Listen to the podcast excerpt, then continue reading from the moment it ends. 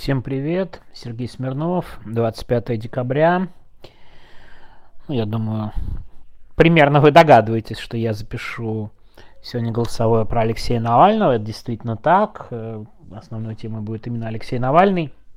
Дим Трещанин уже аж две э, больших голосовухи записал. Я вот только начинаю, только одну. И знаете, одна из проблем вот этой всей истории с Алексеем Навальным, там ты прикидываешь э, первым делом, как это на что повлияет, что это будет с точки зрения логистики, да, ну то есть ты начинаешь мыслить буквально как, не знаю, член команды и человек, который интересуется там, как будет устроена связь, что мы будем узнавать про Алексея. Понятно, что это журналистская история, но меня первым делом сегодня долго интересовало, как ехать в этот Харп. Я, кстати, посмотрел, как туда ехать. Я почитал интервью с женой Платона Лебедева, который рассказывал, какая там погода, как это там все устроено. На самом деле, если говорить о логистике, все не выглядит катастрофическим, да, несмотря на то, что на карте это совершенно страшно, но катастрофически не выглядит, потому что Харп находится в часе езды от Салихарда, и в получасе езды от Лабытнанги. И туда и туда все-таки есть возможность добраться. Понятно, что речь идет про адвокатов, вряд ли речь пойдет про родных, потому что Навальному не дают свидания, вряд ли будут давать, ничего не поменяется. Но адвокаты Алексея видеть будут, и это первая хорошая новость, как мне кажется, потому что э, вот в эти почти три недели главной проблемой было то, что Навального не видели. А то, что Навального не видели, это, конечно, главная всегда сложность. И это, безусловно, нас всех очень сильно беспокоило. Да, с учетом, конечно же, его взаимоотношений, скажем так, с нынешней российской властью. Тут иллюзий питать никаких не стоит. Второй момент про переписку. Да, команда Навального немного ошиблась.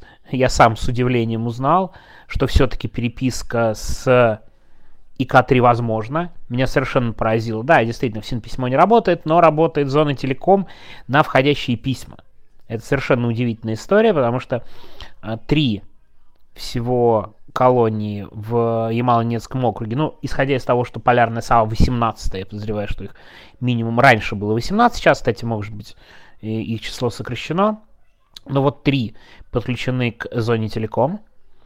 Вы можете написать Алексею Навальному письмо, но, очень важное но, ответить он может только в письменном виде и отправить письмо на российский адрес, и таким образом, ну, конечно же, сильно ухудшит возможность переписки. Я как человек, которым, чьи последние письма явно не дошли до Алексея, и э, тот адресат, чьи, э, чьи, ну, кому писал Навальный, чьи письма сожгли из-за цензуры, в общем, не питает особых иллюзий. С трудом представляю, как я найду человек, который будет за меня эти письма получать в России, да, это вообще лишние, скажем так, хлопоты и проблемы, ну, давайте честно и откровенно скажем. Нет, ну мы, конечно, придумаем, наверное, какие-то схемы, но сейчас мне это видится определенным препятствием, все-таки нужен российский адрес, российская почта, письма будут идти намного дольше. И внешний мир для Алексея становится более закрытым, да, то есть это понятно, но, к сожалению, это было понятно уже и по приговору. Это было совершенно понятно по приговору. Теперь я посмотрел, какая погода в Харпе. Опять же, почитал, что говорят об этом. До минус 40. Очень холодно. Очень-очень прямо страшно холодно. И я думаю, власти тоже в том числе руководствовались погодой, чтобы создать Алексею Навальному максимально тяжелые условия. Так что да, вот видите, у меня был совершенно такой довольно, наверное, может быть странный практический подход, как это все будет устроено, и меня вот это интересовало. Так что связь с Алексеем будет, э, письма ему писать можно, от него письма получать гораздо сложнее. Э, мы, кстати, не будем даже знать, доходят наши письма до него или нет, скорее всего. Но что касается контроля, все-таки он будет обеспечен он будет обеспечен. Я надеюсь, по крайней мере, мы не будем в неведении находиться такой долгий период времени, как находились вот эти почти три недели, как я уже сказал. что-то еще можно добавить. Это очень далеко. Там сидели в Харпе, ну так, из э, известных людей, что называется, вот таких, которые э, более-менее нам на слуху, ну, прежде всего, Платон Лебедев, это более нам понятный случай, все-таки его история была очень громкой, но там же сидел и, между прочим, Олег Сенцов в Харпе, то есть, да, интересный момент, я, кстати, не сомневаюсь, что Олега Сенцова туда отправил тоже Владимир Путин, ну, в том смысле, что с Владимиром Путиным было точно согласовано вот эта доставка Навального в Харп. Давайте как бы никаких иллюзий не питать. Мы примерно, ну как, мы можем догадываться, как устроено принятие решения Владимира Путина. Я, кстати, думаю, что не Владимир Путин предложил его отправить в Харп, а ему принесли варианты, он такой, ну да, давайте, хорошо, окей. Да, ну как, царь должен кивать, и вельможи должны угадывать его желание буквально по его взгляду. Так вот, Олег Сенцов и знаете, как ни странно, я у меня в этом отношении довольно, как сказать, хорошая, простите, новость. Э, очень чудовищно, наверное, это звучит в контексте, э, по крайней мере, мне кажется, э, в контексте Навального и сегодняшней ситуации. Ну, кстати, Сенцов сидел не в ИК-3, в отличие да, от Платона Лебедева, а в том самом ИК-18, это знаменитая полярная сова, тоже интересно, кстати говоря, потому что в полярной сове э, он, правда, просидел там совсем немного, месяц, но в полярной сове помимо ПЖ и убийц сидят и э, обычная зона и строгий, и даже, по-моему, общий режим есть. Но это такая деталь. Он всего месяц просидел в, вот, в Харпе. Его отправили кстати, совсем недалеко, в Лапытнанге, чуть поближе к аэропорту, скажем так. И опять же, в чем хорошая новость, что все-таки Олега Сенцова обменяли. Прошу прощения, но мне кажется, это самый, что называется, положительный сценарий в отношении Алексея Навального. Но мы, конечно, где-то должны допускать, что на выборах выигрывает демократический кандидат, Владимир Путин через пару месяцев уходит в отставку, и у нас все будет хорошо, но мне кажется, все-таки возможность обмена а, чуть пореалистичней, чем вариант с победой демократического кандидата, и как бы лично я очень серьезно надеюсь на обмен. Ну вот, надеюсь, я имею в виду, да, у всех разные надежды, вот. А что касается Навального, я не скажу, что там, там много шансов и так далее, я просто говорю о том, что я на него надеюсь. Я очень все-таки верю в то, что шансы эти не нулевые. Ну, опять же, посмотрим, по крайней мере, э, это то, что мне, по крайней, мне кажется на данный момент. И буквально последнее, да, у меня вот вроде не очень большое, что ты скажешь, по большому счету, не очень большое сообщение, но, знаете, я, меня сегодня в Твиттере спросили, а нет ли у вас роликов про это место исторических. Я что-то сразу ответил нет, а потом, знаете, ну, я не стал уже отвечать, ой, на самом-то деле да.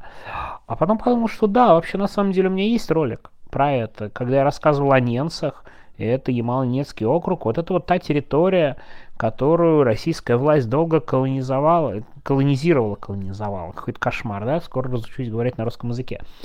А, она долго колонизировала и очень упорно и буквально для того, чтобы устроить там ГУЛАГ.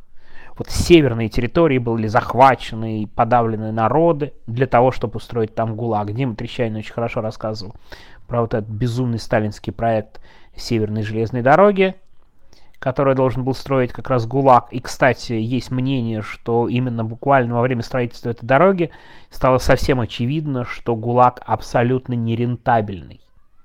Ну, то есть он очень много сжирает денег, а никакого толка от него нет. Но опять не хочу влезать, это очень большой дискуссионный вопрос по поводу рентабельности ГУЛАГа, нерентабельности, смысла, не смысла. Я исключительно с экономической точки зрения, потому что это предмет серьезной дискуссии. Ну, по крайней мере, может быть, я не очень внимательно слежу, и там давно поставлена точка, но некоторое время назад точно был предметом дискуссии.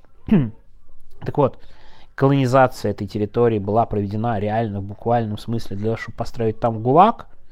И это территория ГУЛАГа, этот поселок территория ГУЛАГа, рядом Воркута, да, город тоже, который прямо ГУЛАГ. И, между прочим, с Воркутой связано событие, которое, я надеюсь, может быть, я в какой-то какой момент соберусь и сделаю ролики об этом. Мне кажется, это очень важный момент, но я к этому довольно трепетно отношусь, э, к этой теме. Мне кажется, я не тот человек, который должен делать такие ролики.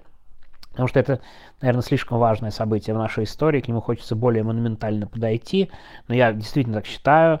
Речь про бунты в ГУЛАГе в 1953 году. Мне кажется, вот об этом событии мы должны знать очень много как можно больше, как предмет сопротивления. И, кстати говоря, когда опять же нам кажется, что ситуация совершенно отчаянная и чудовищная, давайте вспомним, что в 1953 году заключенные лагерей советских смогли оказывать серьезное, в том числе и прежде всего, ненасильственное сопротивление советской армии и, по сути, очень помогли вот этому процессу десталинизации. Потому что советская власть хоть и подавила все эти выступления, и очень жестоко подавила восстание Степлак, чудовищное было подавление восстания, да, и Норильск, и Воркута, вот эти все места, где были восстания, я правда, может быть, все-таки соберусь и сделаю про это ролики.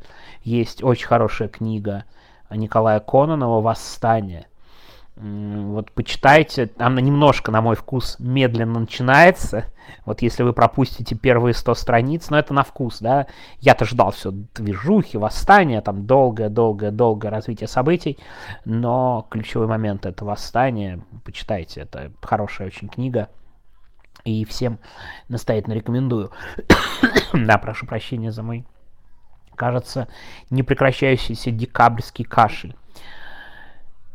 И вот это то место, куда отвезли Алексея Навального, да, то есть территория северных народов, из которой устроили ГУЛАГ, и этот ГУЛАГ даже в 1953 году сопротивлялся. В ситуации, которая казалась прям правда очень тяжелой, если не безнадежной, конечно, смерть Сталина дала надежды, и поэтому в том числе произошли эти выступления, кстати, их довольно спорно называть восстанием, потому что восстания подразумевают вооруженную борьбу. Тут не было, к сожалению, наверное, даже, к сожалению, э, никакой возможности у заключенных э, сопротивляться властям. Но вот именно в такую колонию попал Алексей Навальный, а учитывая его интерес к истории, я просто абсолютно точно это знаю, ну, мне кажется, даже из постов это видно, он порекомендовал Марченко, мне кажется, о восстании в Воркуте, которое буквально в 200 километрах от нынешнего лагеря Навального, и сам Навальный прочитает, и я думаю, надо будет подробнее как-нибудь рассказать и объяснить, как это все было в 1953 году. Ну что, все на этом. Как это? И хорошая, и плохая новость. Да, как бы не, ничего плохого с Алексеем Навальным, очень плохого, с его здоровьем, самого худшего не произошло, но отправили его очень-очень далеко, на север, это точно скажется на его здоровье, и это, конечно, испытание, новое испытание для него, для его семьи, вот, мне кажется, очень важно не забывать его семью, Юлю, детей, когда родителей, которые как бы вот со всем этим живут, и насколько им все это тяжело было читать, что Навальный пропал и исчез, и, и тем более, да, вот, вот, вот все эти э, сообщения неподтвержденные тоже читать, и как они тиражировались, да, особенно Невзоровская, я уж вообще молчу, да. Это, об этом всегда надо думать, мне кажется, тем, кто такие сообщения форсит э, по сомнительным источникам. Ладно, на этом сегодня все до завтра. По крайней мере, я надеюсь. Всего хорошего.